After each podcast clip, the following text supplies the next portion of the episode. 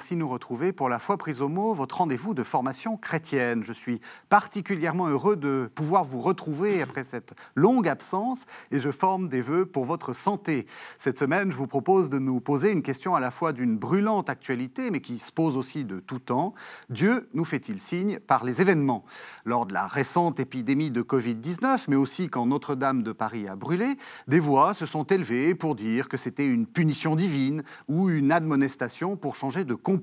Alors, qu'en penser? Est-ce que Dieu parle à l'humanité par des signes? Et tout modestement, dans notre vie, est-ce que Dieu nous parle par des rencontres ou des événements?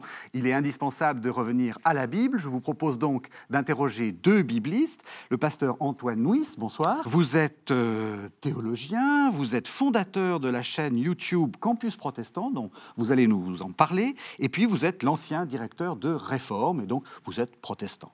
Voilà. Et puis le père Alexis Leproux, bonsoir. Bonsoir. Vous, vous êtes théologien, vous êtes le vicaire général du diocèse de Paris et vous êtes professeur au collège des Bernardins.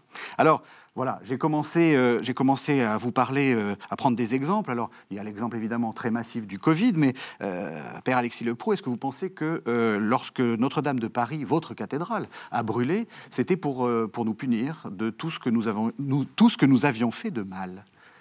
C'est en tout cas une question qu'il faut se poser, non pas directement par rapport à Dieu, mais par rapport à nos propres comportements.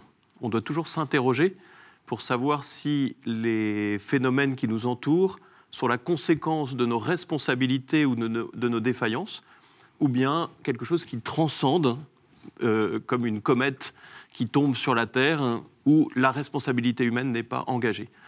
Pour Notre-Dame, comme pour le Covid-19, je pense qu'il y a vraiment un examen de conscience à faire sur la manière dont on entretient les monuments historiques et sur la manière dont on vit sur notre planète. Et au lieu de tout de suite rattacher la question à Dieu, je pense qu'on peut vraiment, raisonnablement, la poser par rapport à ce que nous sommes et à la manière dont nous vivons. Donc il y a, je pense, quelque chose de l'ordre du réveil de la conscience nécessaire pour savoir si, euh, bah voilà, comme quand on casse la vaisselle, elle est, tombée parce qu'il y a eu un tremblement de terre, ou si c'est parce qu'on l'avait mal rangée et que l'étagère s'est écroulée parce que euh, nous avons été euh, trop orgueilleux ou, trop euh, négligents. Mm-hmm. Même question, est-ce que, est que pour vous aussi, enfin peut-être que Notre-Dame de Paris, ça, ça, ne signe pas le châtiment des, protestants, mais est-ce qu'il est que il faut, il faut s'interroger? Alors, s'interroger toujours par définition. Hein. Mais moi, je, reçois très bien euh, euh, ce qui vient d'être dit. Euh, j'ai le sentiment, moi, je ne suis pas à la place de Dieu, je ne dis pas Dieu fait, Dieu fait pas. ça, c'est peut-être en dehors de ma, de ma compétence. Ce qui est de ma compétence, c'est d'écouter, écouter ce qui se passe et en quoi ce qui se passe interroge ma, ma façon de vivre, ma façon d'être, ma façon de me comporter. Et, et il me semble qu'il y a quelque chose de puisqu'on est là pour parler des Écritures, il y a quelque chose qui, parcourt euh, euh, les, Écritures, c'est ce qu'on appelle le changement de comportement ou, la conversion, et qui en quoi est-ce que quel, euh, quel changement de comportement, à quelle conversion un événement m'appelle-t-il? Donc, comment est-ce que je dois m'interroger sur, voilà, ce qui m'arrive là, à quoi est-ce que ça m'appelle et comment est-ce que je vais essayer de le, de le traverser en tant que, témoin, que témoin de l'Évangile. Qu'est-ce que l'Évangile me dit à travers, euh, à travers ce qui m'arrive? Et c'est vrai des, événements difficiles, mais on peut dire exactement la même chose par rapport aux grandes grâces, aux grandes bénédictions que nous, que nous recevons. Enfin, je dirais, c'est euh, euh, voilà, à quoi est-ce que ça m'appelle? Eh bien, il me semble que c'est une question qui est toujours utile et féconde de, de se poser. Du coup, est-ce qu'on peut dire que Dieu parle dans l'histoire? Moi, je suis convaincu que l'histoire est un grand discours que nous écrivons avec Dieu. Non pas de Dieu ou de l'homme, mais j'allais dire de cette communion des cœurs que nous écrivons ensemble déjà. C'est un grand discours que nous écrivons ensemble, peut-être encore plus aujourd'hui que cette mondialisation nous associe les uns aux autres et nos réactions impliquent beaucoup de dialogue entre les États, beaucoup de dialogue entre les entreprises, entre les personnes, mais également avec cette force spirituelle, même interreligieuse, qui nous oblige à réfléchir vraiment à ce que nous écrivons comme histoire.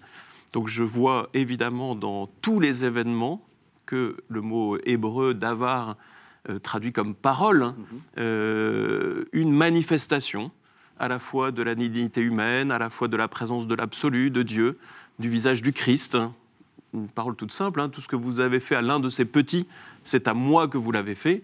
Il est évident que lorsqu'un médecin ou un infirmier ou une infirmière ont risqué leur vie hein, pour sauver une vie, ils ont été dans l'expérience du Christ. Il ne s'agit pas de les baptiser par force, il s'agit juste de dire que là se trouve la profondeur de l'être humain, capable de risquer sa vie par amour de son prochain. Donc là, on découvre une parole de Dieu, et elle est éclatante. Et je pense que toute la société qui applaudissait cet événement n'applaudissait pas Dieu pour ceux qui ne croient pas en Dieu, mais applaudissait euh, cette force d'aimer euh, qui, au cœur du plus grand euh, trouble, etc., fait apparaître quelque chose d'extraordinaire. Donc là, je crois vraiment que Dieu parle. Il n'y a pas de différence entre catholiques et, protestants non, mais sur je ce point on est, on est tous les deux des, lecteurs des Écritures, hein, et qu'il y a quand même le message des Écritures. Et le message des Écritures, c'est quoi? Quand on prend la, Bible comme une longue histoire, comme ça, c'est quoi? Ben, C'est une série de, catastrophes. Et, l'histoire de notre humanité est marquée par une série de, catastrophes. Mais euh, le, message global, c'est que la catastrophe n'est jamais le dernier mot euh, de, l'histoire, qu'elle est toujours suivie par un relèvement. Hein. Mm. Et donc, on peut dire que, voilà, que, que l'histoire de l'humanité dans, l'écriture est une suite de chutes et de relèvements, on peut dire. Hein, très, euh, voilà. Eh bien, aujourd'hui, on est dans, en train de vivre quelque chose qui est une catastrophe, une grande, une petite, ça l'histoire le, dira avec un, peu de recul, et que la question qui vous est posée à ce moment-là, c'est un, comme je disais tout à l'heure, dans ce temps-là, qu'est-ce que l'Évangile nous appelle? Et puis deux, euh, de croire euh, que, la catastrophe n'est pas la dernière parole dite sur notre humanité, mais qu'elle sera suivie d'un relèvement et que, et que nous avons besoin d'y croire, et que nous avons besoin de, de, le travailler. Alors, ouvrons la Bible. Euh, est-ce qu'on peut, est qu'on peut euh, faire un peu l'historique de, de, ces catastrophes, mais aussi moments, moments heureux? Ce qui, ce qui est quand même frappant, c'est que le moment dont on se rappelle tout le temps, et y compris juifs et chrétiens, c'est le moment heureux de la libération d'Égypte. Donc, Dieu ne parle pas toujours par, euh, par, des, par des horreurs. En tout cas, la libération d'Égypte, elle s'est traduite par euh, dix signes très durs. Pour les Égyptiens. Euh, pour les Égyptiens, mais aussi pour les Hébreux, hein, qui étaient dans le même écosystème. Et elle a été suivie par 40 ans de désert. Ça s'est un peu mal passé. Et, Ça n'a pas été un, un, quoi. Donc ça montre quand même que toute libération, c'est-à-dire que dès qu'il y a oppression, il doit y avoir libération et l'oppression euh, qu'on traduit par le pharaon qui opprime les Hébreux pour faire des pyramides, c'est une, oppression économique qui devient euh, finalement une oppression humaine de l'esclavagisme. Mhm. Et on voit bien que toute la Bible, c'est de dire je ne peux pas laisser mon peuple opprimé, je ne peux pas laisser ces pauvres être esclaves des autres dans des usines à, à travailler des heures et des heures pour que d'autres aient du confort. Donc là, on est pour moi dans le, je dirais, le, grand scénario global de la Bible, Dieu ne supporte pas qu'on opprime les petits et les fragiles. Et donc dès qu'il y a une oppression quelque part, il y a ce qu'on appelle une intervention contre les puissants pour les renverser de leur trône.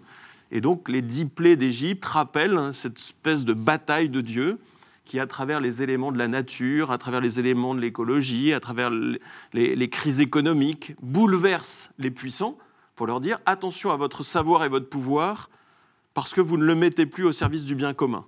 Et donc il y a des gens qui crient, il y a des gens qui ont faim, il y a des gens qui ont soif. Et donc je vais intervenir, la nature, et le livre de la sagesse le dit magnifiquement, va se révolter contre les puissants pour pouvoir laisser partir mon peuple. Donc ça, c'est, je pense, un motif très fort, très biblique que l'on peut retrouver euh, à de nombreuses pages de la Bible. Je remarque que vous êtes quand même très doctrine sociale, mon père. C'est-à-dire que vous êtes passé des, des pyramides aux usines. C'est-à-dire qu'il y a... J'ai fait exprès de non, non, mais voilà. non, non, non, mais c'est intéressant. aujourd'hui. Non, mais c'est intéressant. Ça veut dire que euh, euh, là aussi, les, les, événements et, et l'oppression le, liée, liée au, bah, au, capitalisme ou à des... Enfin, après, on, peut, on peut raffiner hein, ce qu'on veut dire. c'est aussi un signe euh, qu'il faut, euh, euh, je veux dire, pas forcément les catastrophes, hein, mais le fait que les peuples soient opprimés, etc., c'est un signe qu'il faut changer les choses? Ah bah, C'est évident qu'on ne peut pas considérer digne de la personne humaine d'avoir un surinvestissement à la fois médical, éducatif, économique pour quelques millions de personnes ou quelques dizaines de millions et de laisser des milliards de personnes sans eau, sans électricité et sans soins. Ça n'est pas possible. Et le pape François ne cesse de rappeler que toute personne humaine a la même dignité, on est tous enfants d'un même Père, on est tous créatures à l'image de Dieu, et les créatures qui nous entourent méritent aussi d'être protégées, et donc on doit s'associer pour se protéger ensemble, et pas au détriment des autres. Et donc la logique, euh, je dirais, de, de la fracture sociale entre, euh, par exemple, l'Afrique et l'Europe, entre les, je dirais, les, les espérances de vie, qui sont des questions très profondes. Comment se fait-il que l'espérance de vie soit décalée de 30 ans entre deux continents? Est-ce que c'est normal? Qu'est-ce que cette histoire nous dit de cet équilibre entre les êtres humains? Est-ce qu'on doit continuer comme ça? Et je pense que cette expérience que nous vivons nous oblige à retrouver vraiment notre sens profond de la personne humaine et de l'égalité de tous les êtres humains entre eux. C'est un peu l'idée aussi de, de, Noé et du déluge, euh, de la sortie d'Égypte et euh, finalement de, de, de, ce que la Bible dit. Hein. dit. La Bible ne cesse de nous dire ça. Hein.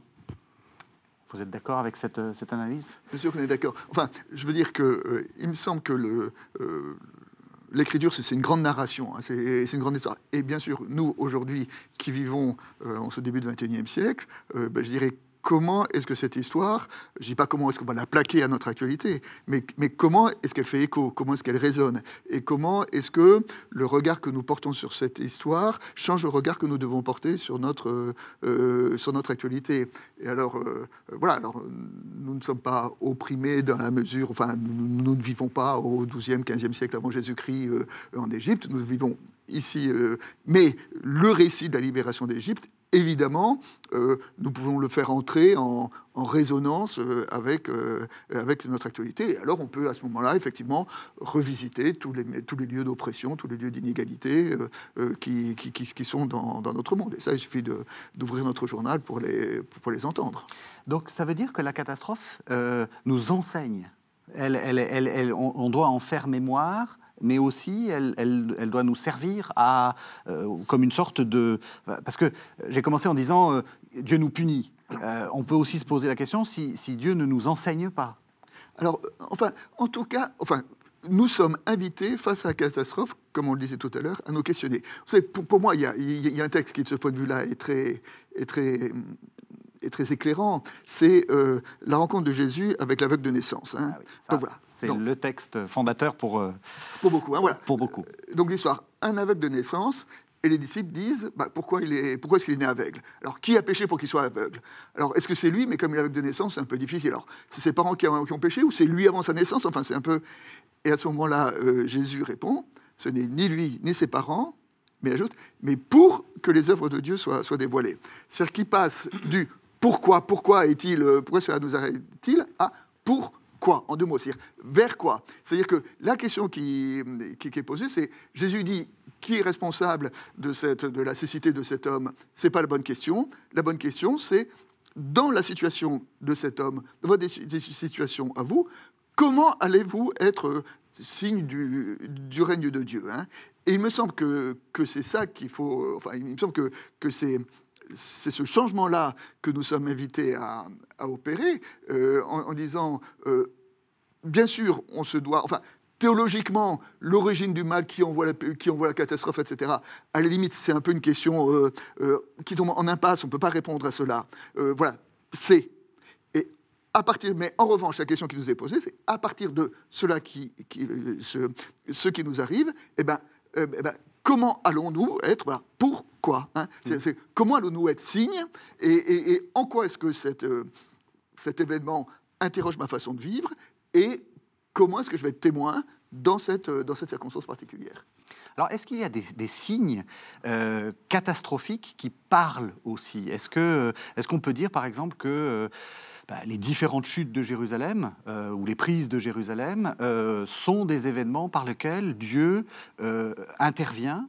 Et est-ce qu'on peut dire, parce que je tiens quand même à, cette question, est-ce qu'on peut dire que Dieu punit Israël par la chute de Jérusalem? Le texte qui me revenait à l'esprit est celui du livre d'Isaïe au chapitre 7, quand Jérusalem est encerclée par les armées assyriennes on dit que le cœur du roi et de toute la ville tremble comme les feuilles d'un arbre et qu'ils se confinent. Et donc ils entrent en guerre, ils se confinent, ils ont peur. Et c'est à ce moment-là qu'Isaïe dit à Akaz demande un signe. Demande un signe. Donc le signe, ce n'est pas les armées qui l'entourent. Et la réponse du roi, c'est je ne demanderai pas de signe, je ne mettrai pas Dieu à l'épreuve.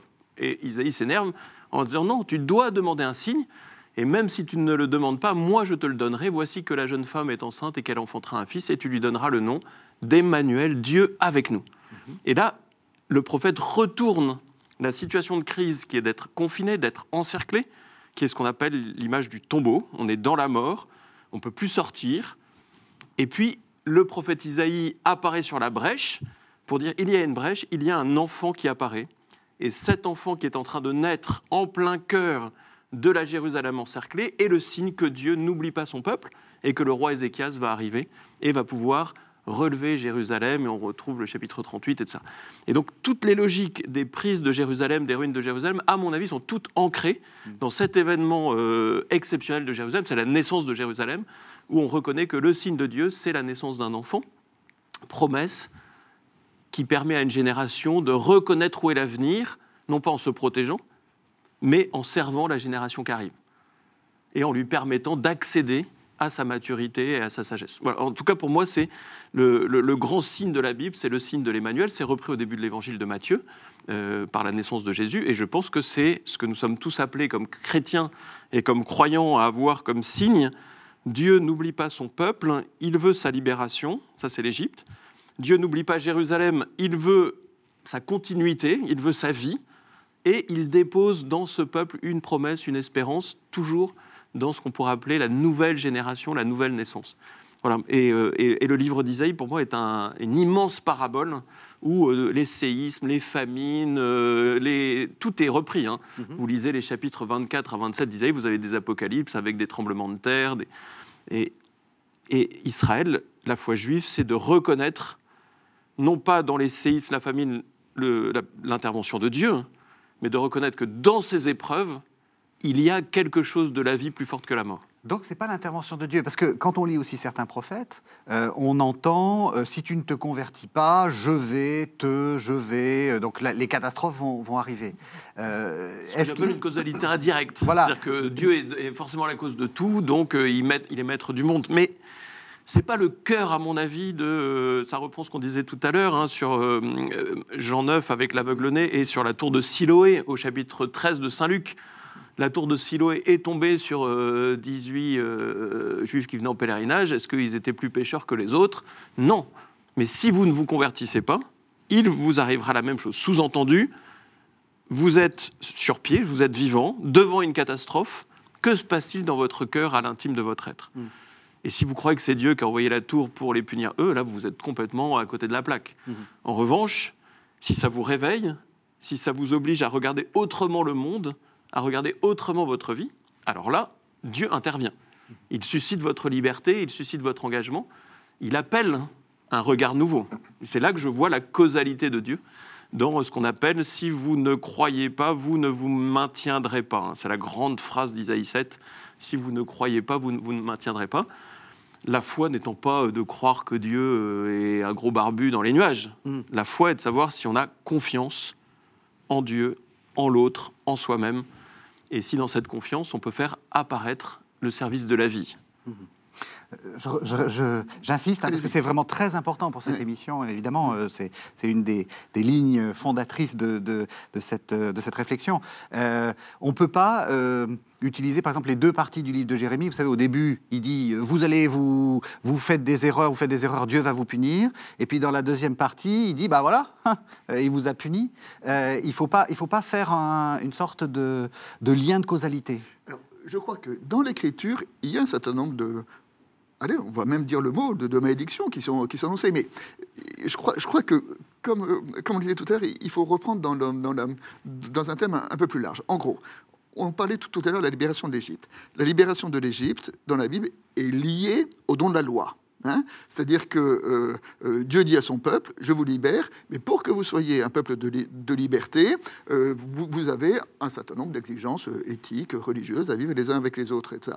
Et on voit dans, les livres historiques, dans les livres des rois, que, que chaque fois que les rois s'éloignent de cette loi, qu'ils deviennent idolâtres, y compris des, choses affreuses, je veux dire, qui, sacrifient leur fils, enfin, ils tuent leur fils dans des divinités idolâtres, etc., en disant, si jamais le peuple n'est pas fidèle à cette loi, À ce moment-là, le peuple devient un peuple comme les autres, j'allais dire, et donc il est soumis aux lois de l'histoire. Et on sait que les lois de l'histoire, bah, c'est que les gros mangent les, petits, hein, je dirais. C'est Israël qui est un tout petit peuple comme ça, euh, entre des, des, grands, des grands empires. Euh, à l'échelle de l'histoire, il n'a aucune chance de survie. Enfin, je veux dire, c'est. Et donc, Dieu lui dit Vous serez mon peuple, mais si vous êtes aussi euh, le, peuple de, de la loi, de, de la fidélité, si vous êtes un peuple différent, si vous savez cultiver ces différences, d'être le peuple de Dieu. Et alors, quand, et alors la, question se pose, c'est que euh, euh, voilà, quand Dieu libère, quand le peuple libère, oui, Dieu, c'est pas difficile, c'est celui qui me donne la liberté.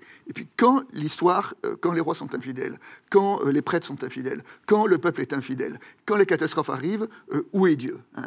Et ça, c'est un peu la grande question. Et donc, cette question terrible, ce sont les prophètes, les prophètes qui sont, qui invités à y répondre. Et le message euh, euh, global des prophètes, c'est que c'est vrai que c'est un avertissement. Hein.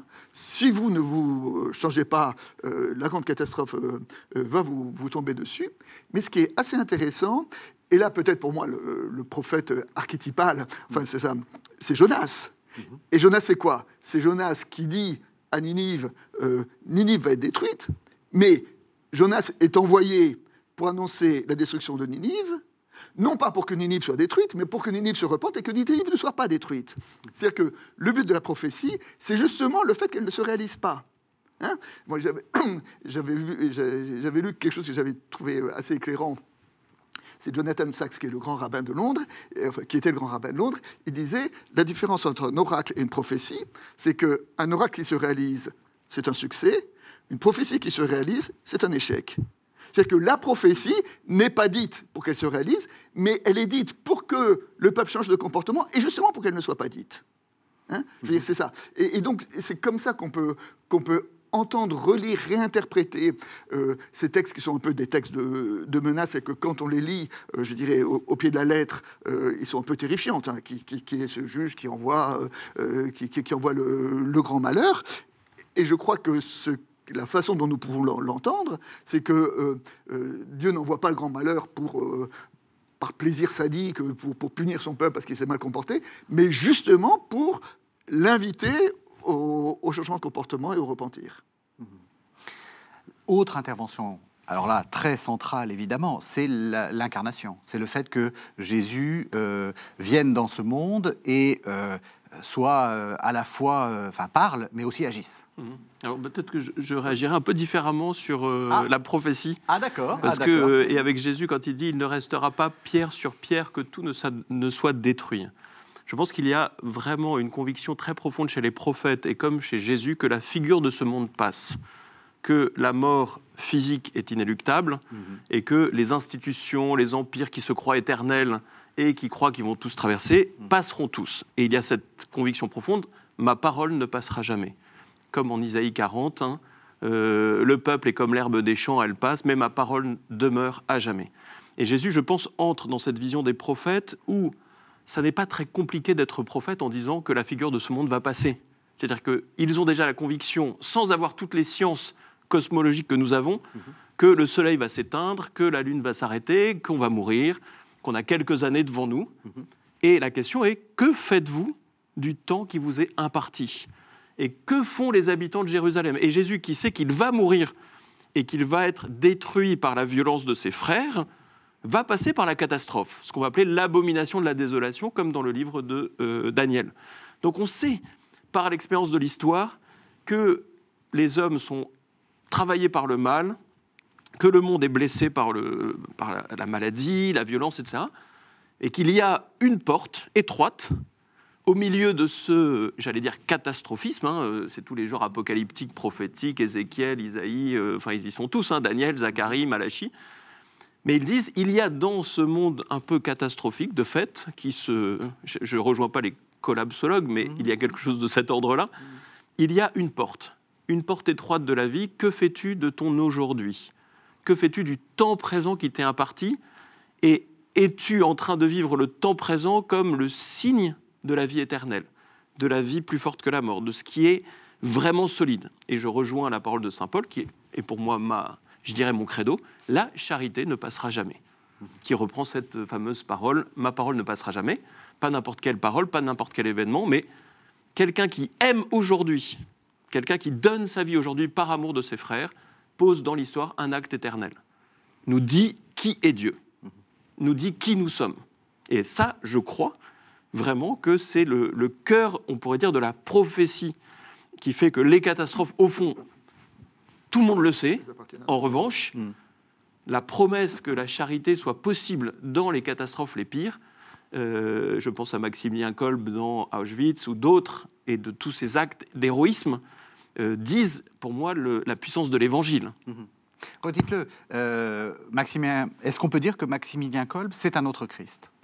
Je Enfin, pense veux dire, que- Sans, sans- sans- Enfin, ça, c'est pas lui Je qui. veux dire, il ne s'agit pas de baptiser les gens malgré eux, Non. mais donc le Maximilien Kolb, il est clairement un autre Christ en tant que c'est au nom de sa foi au Christ qu'il sort des rangs pour donner sa vie à un père de famille en disant ma vie sur la terre a moins de nécessité pour toi que la tienne parce que tu as huit enfants et que tu dois euh, venir à leur secours et que tu as exprimé ce désir. Moi, je suis franciscain, j'ai donné ma vie à Dieu, donc je suis prêt à mourir à ta place. Donc ça, c'est vraiment ce que j'appelle euh, la souffrance vicaire.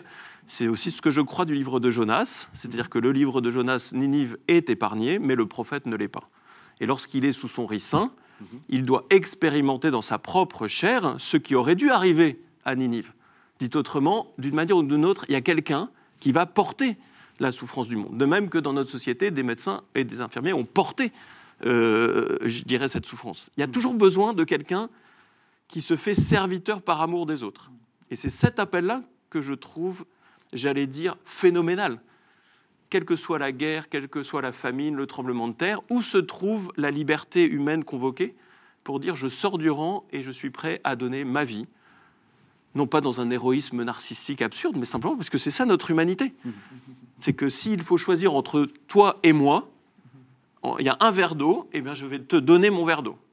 Et j'ai confiance sur le fait que parce que je donne ce verre d'eau, quelqu'un d'autre me donnera un verre d'eau, et ainsi de suite.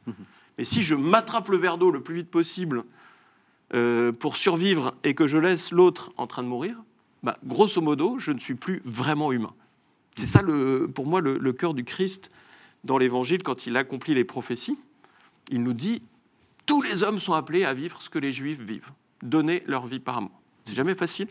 Et je dis pas que euh, Non, je vous donnerai mon, mon verre d'eau comme ça quand on a peur de mourir. C'est une vraie grâce. Ou, ou votre masque. Enfin, on voit, on voilà. qu'il y a Enfin, des- cas- enfin, ça rejoint certaines, euh, une certaine actualité. On voit Ah très oui, bien. oui, on voit très bien de quoi on quel peut risque parler. on prend sur sa vie pour soutenir la vie d'autrui.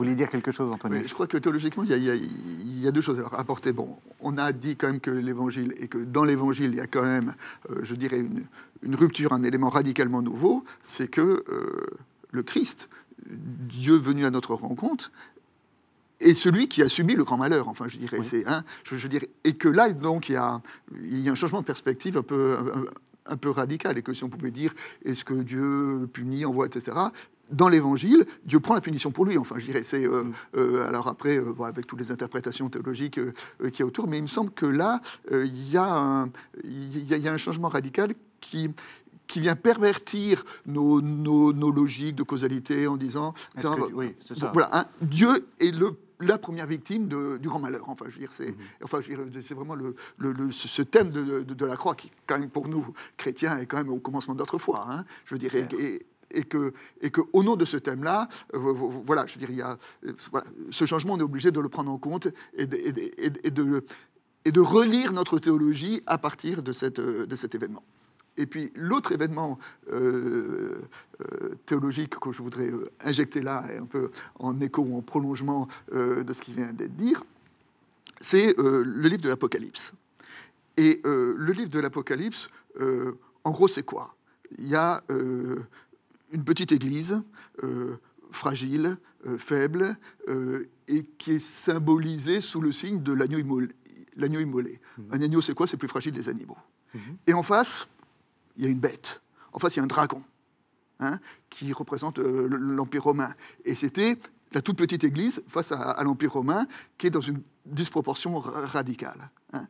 Et le message du livre de l'Apocalypse, c'est qu'à la fin, l'agneau est plus fort que le dragon.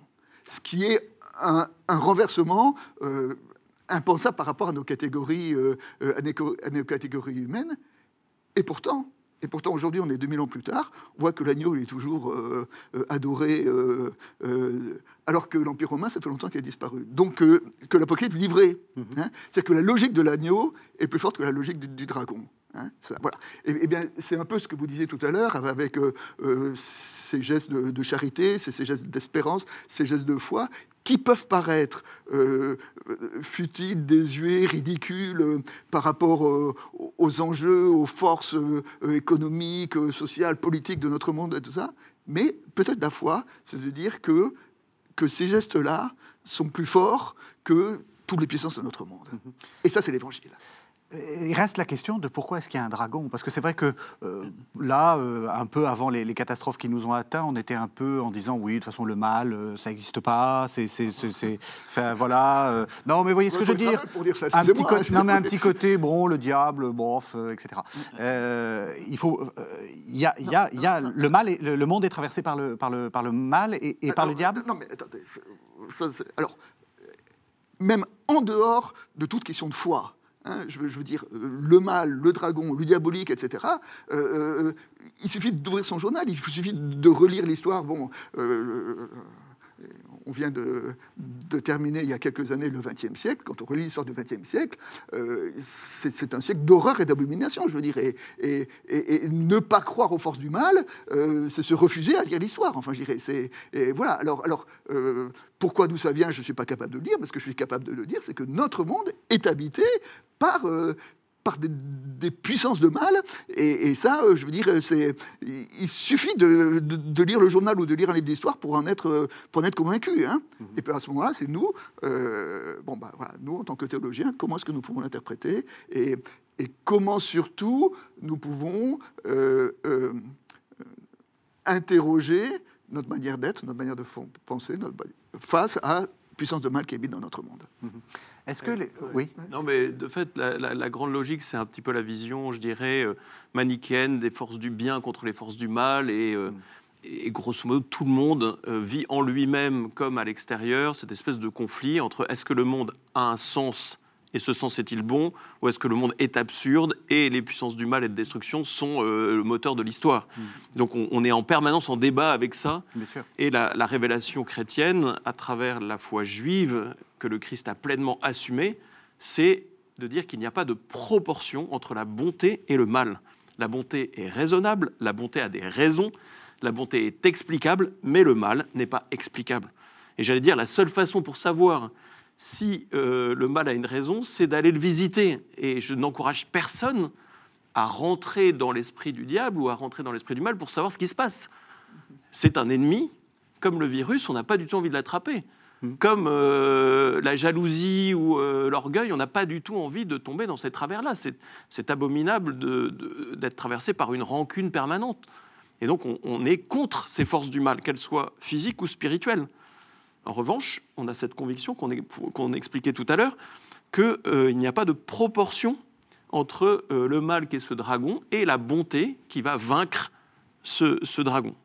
Et c'est la conviction profonde que notre humanité est forte alors même qu'elle apparaît si fragile, et que les puissances du mal et les puissances de la mort ne seront pas plus fortes que la puissance de la charité. Et, notre espérance, on se lève le matin, mhm. et vivre une journée de plus, c'est pour expérimenter ça. Et dire, je vais vivre ma journée, quelles que soient les conditions historiques, quelles que soient les conditions, je dirais, euh, euh, télévisuelles, quelles que soient euh, les perceptions qu'on a, parce qu'un petit enfant pendant la guerre de 40 qui était à la campagne, qui jouait dans les champs, et il ne se rendait pas forcément compte qu'il y avait une guerre mondiale. Mhm. Donc on a des perceptions très différentes. Mais quelles que soient ces conditions extérieures, il y a la possibilité, quand on est un être humain, de choisir le bien et de lui faire confiance, plutôt que de se laisser traumatiser par le mal et de se laisser écraser. Et c'est ça l'alternative qu'on a, à mon avis, plutôt que des grandes élucubrations euh, théologiques pour expliquer le mal, d'où vient le mal. Moi, j'ai décidé depuis 30 ans de renoncer à répondre à cette question. Elle ne m'intéresse pas. Ma seule problématique, c'est comment, dans ma vie et dans notre vie commune, nous allons vaincre cette puissance du mal, qu'elle soit la maladie, hein, encore une fois, hein, toutes les formes possibles. C'est intéressant ce que vous dites parce que c'est vrai qu'il y, a eu, euh, on, l'a vu dans, cette épidémie de, Covid-19, des, tentatives de rechercher la cause, le pangolin, la, chauve-souris, euh, les, Chinois. Euh, ça n'a pas de sens. Enfin, je veux dire, on peut peut-être trouver une cause, mais, mais, mais, mais on ne trouvera pas la raison. Oui, c'est-à-dire que c'est un petit peu, c'est un peu comme toutes les théories complotistes et tous ces, je dirais, euh, aborder l'histoire pour aller essayer de comprendre que c'est un tel ou un tel. Il est évident qu'il faut faire la vérité sur l'histoire. Donc chercher la vérité ensemble, ça c'est, c'est, euh, une chose. Et c'est évident que si ce virus est une création humaine et que c'est le fruit d'une négligence humaine, comme euh, une catastrophe nucléaire, comme Tchernobyl, peut avoir une cause humaine, il faut pouvoir le dire. Hmm. Et quand on demande la dénucléarisation du monde, c'est parce que c'est important. C'est-à-dire que c'est dangereux tous ces trucs. Mhm. Ça peut nous rendre service un temps, mais à un moment, euh, ah oui, c'est dangereux. Je veux dire, c'est dangereux. Et donc, euh, si vous n'avez pas les moyens de, de, limiter le et donc un laboratoire de virus euh, qui, voilà, on n'a aucune idée aujourd'hui d'où ça vient, mais on doit pouvoir l'analyser. Mais c'est le travail d'experts, de, de, sciences, de juristes, etc. En revanche, dans l'aujourd'hui, pour se confronter dans la petite mesure de nos moyens, je pense qu'il faut quand même renoncer à se prendre trop la tête euh, avec des grandes théories et entrer dans la responsabilité ici et maintenant, qui est formidable. C'est ici et maintenant, ma liberté peut changer le monde. Vous voyez que les catholiques et les protestants sont d'accord, parce que la responsabilité, ça, c'est un mot de protestant. Non, non, mais complètement. Mais voilà, et, je crois que ce qui est très important dans ce qu'il a dit, c'est qu'il y, a, il y a la distinction des registres. Hein, je veux dire, alors effectivement, il y a le registre de la rationalité, le registre de la science, et dans ces cas-là, on est tout à fait, euh, je dirais, euh, habité, non seulement habité, mais, mais appelé à essayer, et c'est la dignité de l'humain d'essayer de, de, comprendre, d'essayer d'analyser, d'essayer de, de, repérer euh, quelles sont les causes et, et quelles sont les conséquences. Et puis il y a le registre de la foi en disant, voilà, face à cela, à quoi est-ce que je suis, euh, à quoi est-ce que je suis appelé Enfin, je veux dire comment, voilà, je disais tout à l'heure, être témoin de l'Évangile. Et à ce moment-là, euh, euh, effectivement, il faut à ce moment-là rentrer dans le dans le registre. Bah, de la foi, qui est dans le registre biblique qu'on a évoqué tout à l'heure, et à ce moment-là, ce que nous dit la Bible, effectivement, c'est ne t'intéresse pas trop aux origines, parce que dans, dans, les origines, il y a quelque chose qui, qui nous échappe, il y a quelque chose qui ne nous appartient pas. Mais je, veux dire, la Bible ne nous dit pas tout de notre monde. Elle nous dit ce que nous avons besoin de savoir pour vivre. Mhm. Voilà. Hein eh, eh, eh, bien, euh, euh, il y a des choses dont on sait qui nous échappent, mais en revanche, ce qui ne nous échappe pas, euh, et ce qui nous est dit, c'est comment est-ce que nous pouvons être témoins dans cette réalité qui est la nôtre. Ce que vous dites l'un et l'autre et, que je trouve intéressant, c'est la question du recul. C'est la question de, vous avez dit l'histoire, euh, on fera la vérité de l'histoire, vous l'avez dit aussi.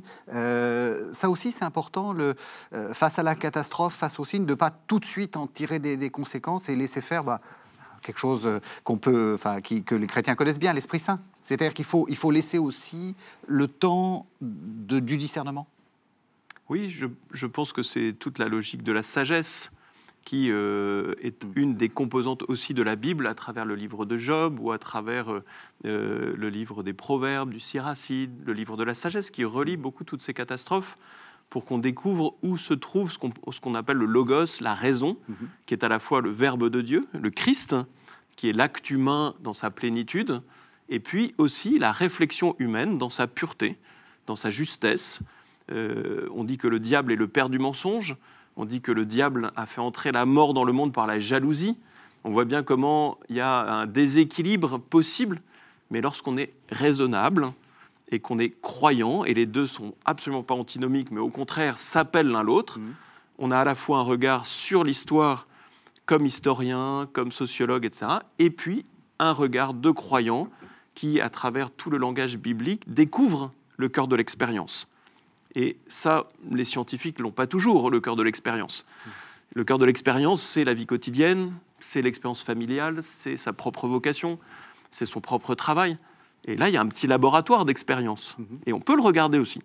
J'allais dire, c'est peut-être un fruit du confinement, c'est que chacun est devenu un peu son microcosme, mhm. son laboratoire à la fois intérieur, extérieur, la peur, la confiance, la tristesse, la joie, l'importance de la relation, de la fraternité. Et donc, c'est là où, je trouve que, euh, en tout cas, les, chrétiens, je pense, se sont vraiment situés, et je pense aussi les juifs et les musulmans en France, face à cette pandémie, dans un certain recul de sagesse, pour laisser le gouvernement faire ce qu'il pouvait. Ce n'était pas très simple. Les médecins faire ce qu'ils pouvaient. Ce n'était pas très simple. Mmh. et essayer, tout en contribuant, on pourrait dire, euh, à, cette, euh, à cet effort national et à cet effort international, de garder dans notre cœur une force psychologique, une force spirituelle, pour pouvoir affronter l'épreuve. Donc c'est là où il y a du recul de sagesse, mais il y a aussi un engagement euh, de la foi qui permet de se lever le matin, euh, même enfermé, en ayant un horizon. Voilà. Et moi, j'ai trouvé très heureux le matin en faisant mon horizon, en priant le matin. Confinement ou pas confinement, mon espace intérieur est infiniment ouvert et personne ne pourra le comprimer, personne ne pourra le confiner. Je peux penser à qui je veux, je peux visiter qui je veux, je peux prier pour quelqu'un.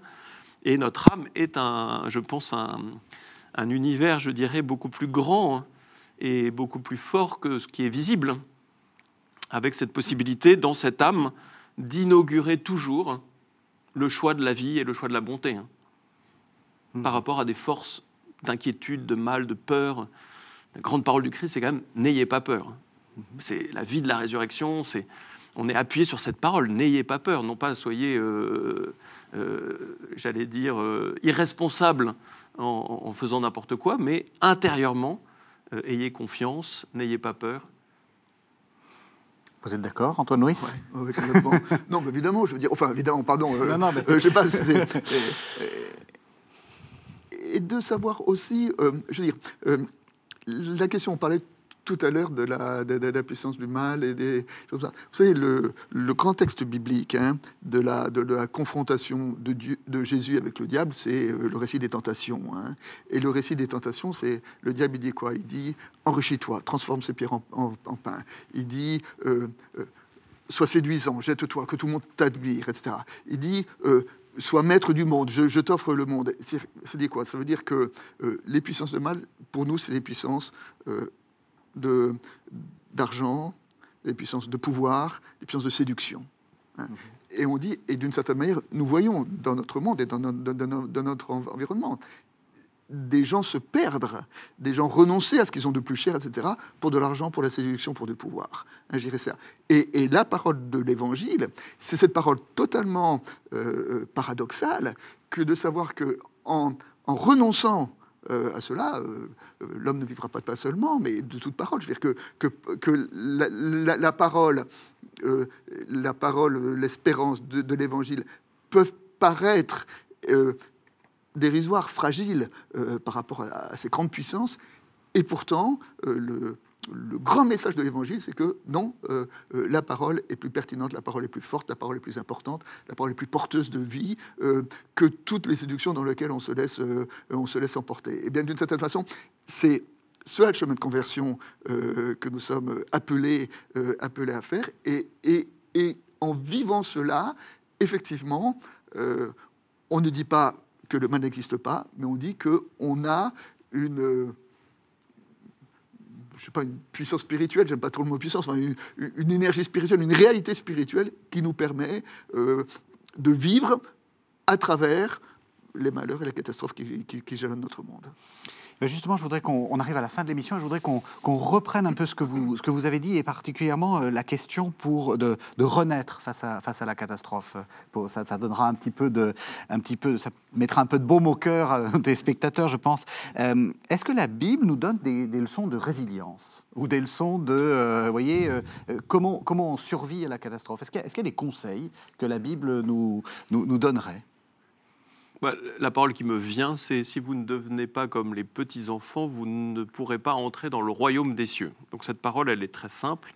Elle nous rappelle que l'humilité Mhm. est l'arme absolue contre les puissances du mal, contre les puissances des ténèbres. Et l'humilité, c'est pas euh, un esprit bizarre qui fait qu'on serait euh, à traîner par terre. C'est c'est la reconnaissance de ses fragilités. Je suis sûr que le gouvernement est plus sage dans ses décisions s'il est dans l'humilité. Mhm. S'il est dans la toute-puissance, comme on vient de le dire, et dans les pouvoirs de domination et d'orgueil, ses décisions seront plus mauvaises que s'il a plus d'humilité. Et donc l'idée de naissance et de renaissance, c'est qu'une épreuve nous reconduit toujours parce qu'elle nous éprouve à d'abord avoir conscience que d'autres sont éprouvés, c'est-à-dire que Donc, le paludisme solidarité, oui. Oui, euh, oui, en. Afrique, c'est éprouvant pour des millions d'enfants chaque année. Eh bien, vivre euh, une épidémie en France, ça peut peut-être ouvrir le cœur à des millions d'Européens sur le drame que vit l'Afrique par rapport à des épidémies, par rapport à, du paludisme, tout simplement, à la malaria, etc. Donc avoir plus de compassion, être, on pourrait dire, tous sur le, même niveau d'humanité, de fragilité, et par cette humilité, eh bien, d'avoir plus d'intelligence et plus de sagesse, et d'accéder à une force intérieure, à la force de l'Esprit Saint, euh, plus libre, hein, parce que dès lors qu'on est encombré par soi-même, on est moins intelligent que dès lors qu'on est humble et dégagé de soi-même. On écoute mieux le conseil des autres, on intègre mieux la communauté, on intègre mieux le passé et le futur. On n'est pas là à se croire la cuisse de Jupiter qui a tout inventé euh, euh, en inventant le vaccin. Très bien, mais il y en a peut-être d'autres à inventer. Et donc, on, voilà, on, descend un peu de notre escabeau. Donc ça, pour moi, c'est une leçon énorme de toute épreuve dans la vie, en particulier de cette épreuve sociale, c'est que nous puissions retrouver le bon sens de l'humilité de, euh, voilà, de cette bienveillance qui fait que personne n'est tout puissant dans ce monde et personne n'a tous les savoirs. On est aussi des ignorants, on est aussi des, hommes fragiles, y compris le gouvernement, et on a beau distribuer des milliards, euh, il y a un moment il faut accepter de se retrousser les manches ensemble pour reconstruire un monde. Et c'est ça que je voudrais dire aux plus jeunes. Ils sont capables de le faire. Je pense aussi que beaucoup de nos téléspectateurs africains, on est beaucoup vus en, Afrique, apprécieront votre, votre remarque sur le paludisme, puisqu'il y a des millions de morts par an. Exactement. Euh, dans une indifférence un peu, un peu totale. un peu dramatique. Un peu dramatique. Et, c'était, c'est finalement plus grave que le Covid, d'une certaine façon. Enfin, en tout cas, en termes de morts. On ne peut pas comparer les morts, mais. Comment est-ce qu'on résiste à la catastrophe? D'abord, euh, il y, a une chose à entendre, c'est que la catastrophe n'est pas n'est jamais la dernière parole sur, euh, une réalité. Hein. Et j'ai dit en commençant cette émission que, que la Bible, si on essaye de, prendre la Bible comme, une grande histoire euh, qui commence à la création et qui finit à l'Apocalypse, enfin je vais dire pour faire ça, ben c'est quoi? La Bible, c'est une série de chutes, une série de catastrophes qui sont toujours suivis d'une euh, suite de, relèvements. Hein. Alors c'est la croix, la résurrection, c'est euh, euh, l'esclavage et la libération, c'est l'exil et le retour d'exil, c'est bon, le dragon et, l'agneau, enfin je veux dire, quel que soit, enfin tout au long c'est cette même thématique qui jalonne, qui jalonne l'écriture, et donc de savoir que ce qui nous arrive, ce n'est pas la fin du monde. Hein. Mm. Voilà, ça, ça d'abord, c'est et, que euh, ça peut être la fin d'un monde, comme on dit, mais c'est sûrement pas la fin du monde, et que et là, il y a, je dirais, euh, une parole d'espérance, une parole de vie. Euh, voilà, une grande parole, c'est tu choisiras la vie. Hein. Bah, tu choisiras la vie, même quand tu es dans, dans la ténèbre, même que tu es dans, dans la catastrophe, et donc que il y a là le le thème de l'espérance comme résistance, comme résistance au mal. Hein, comme, comme, comme, voilà. alors ça, c'est la première chose à, se dire, c'est ça aura une fin. Mm-hmm. Hein, voilà. On n'est pas condamné à perpétuellement vivre euh, dans le confinement. Enfin, c'est euh, voilà. Ça, c'est la première chose. Et la seconde chose, c'est euh, au nom de cette, euh, de cette espérance, qui est une espérance de résurrection, qui est, une espérance de la vie, qui est la parole de vie que Dieu pose euh, sur, sur, chacune de, notre histoire, de, nos histoires personnelles et de notre histoire euh, collective, qui se pose sur, l'Église, ben voilà, ben, comment aujourd'hui être agent, témoin de, cette, de cette vie ah, c'est tout ce qu'on a dit, c'est la charité, c'est euh, l'humilité, c'est euh, euh, voilà, tout simplement vivre humblement l'évangile avec, et on peut le faire parce qu'on est porté par cette espérance que, que le mal n'est jamais la dernière parole de Dieu sur notre humanité. Bien, merci, euh, merci à, tous les deux. Alors peut-être, euh, puisqu'on est à la toute fin de l'émission, euh, on va parler du campus protestant. l'église l'église, donc l'église catholique à Paris, a eu aussi beaucoup d'initiatives pendant le pendant ce confinement, beaucoup de, choses à, distance. Vous approuvez en tant que vicaire général, j'imagine? En tout cas, on est très très étonné et agréablement surpris de la créativité des communautés chrétiennes, des prêtres des laïcs, euh, des, professeurs qui, euh, d'une manière ou d'une autre, ont essayé de, trouver les moyens de rester en relation les uns avec les autres, mmh. avec peut-être comme point de discernement pour moi aujourd'hui l'importance de toujours choisir le concret, le réel dans sa maison, dans sa famille, euh, le numérique étant un, outil, mais ne devant pas se substituer à l'engagement réel euh, des chrétiens dans leur maison. Donc je suis toujours heureux de voir des, parents qui racontent la Bible à leurs enfants. Je pense que ça n'a pas de prix euh, de le faire vraiment, de prier dans sa chambre, d'inviter un voisin pour faire une liturgie domestique. Et donc de, redonner ce poids, j'allais dire, à la responsabilité de chacun et au fait que on pourra rassembler tout le monde dans les grandes églises. Elles seront plus fortes parce qu'elles auront vécu réellement quelque chose dans leur maison. Le numérique nous aidant. Campus Protestant, vous avez euh, une minute pour nous expliquer de quoi il s'agit. Campus Protestant, c'est un site internet et une chaîne YouTube qui est euh, un lieu de, euh, voilà, de formation théologique et spirituelle. Hein. En fait, vous nous faites concurrence ah ben Absolument, absolument mais notre objectif, notre objectif, c'est de, devenir plus important que KTO. On n'en est pas encore là. Mais, vous avez bien raison donc, donc, voilà, donc, euh, c'est d'être, on fait des vidéos qui en général ont entre, entre 5 et 15 minutes, enfin la plupart d'entre elles, et puis on a quelques conférences qui sont plus longues. Et l'idée, c'est de dire, voilà, bah, comment est-ce que dans ce nouveau paysage euh, qui est euh, le, paysage bah, de, de, la toile, ben, comment essayer de transmettre aussi bah, notre, notre compréhension de l'Évangile, notre compréhension de Dieu, notre, notre réflexion, euh, et de faire partager voilà, notre foi, notre spiritualité, notre théologie euh, sur, dans ce, ce, support particulier qui est, qui est le, monde, le monde Internet. Bien, merci. Vraiment, c'est bien. J'en ai vu quelques, quelques exemples. C'est très, très pro. Merci. Voilà, merci beaucoup. Merci à tous les deux. Merci de nous avoir suivis. Vous savez que vous pouvez retrouver cette émission sur le site internet de la chaîne www.ktotv.com. Et à la semaine prochaine.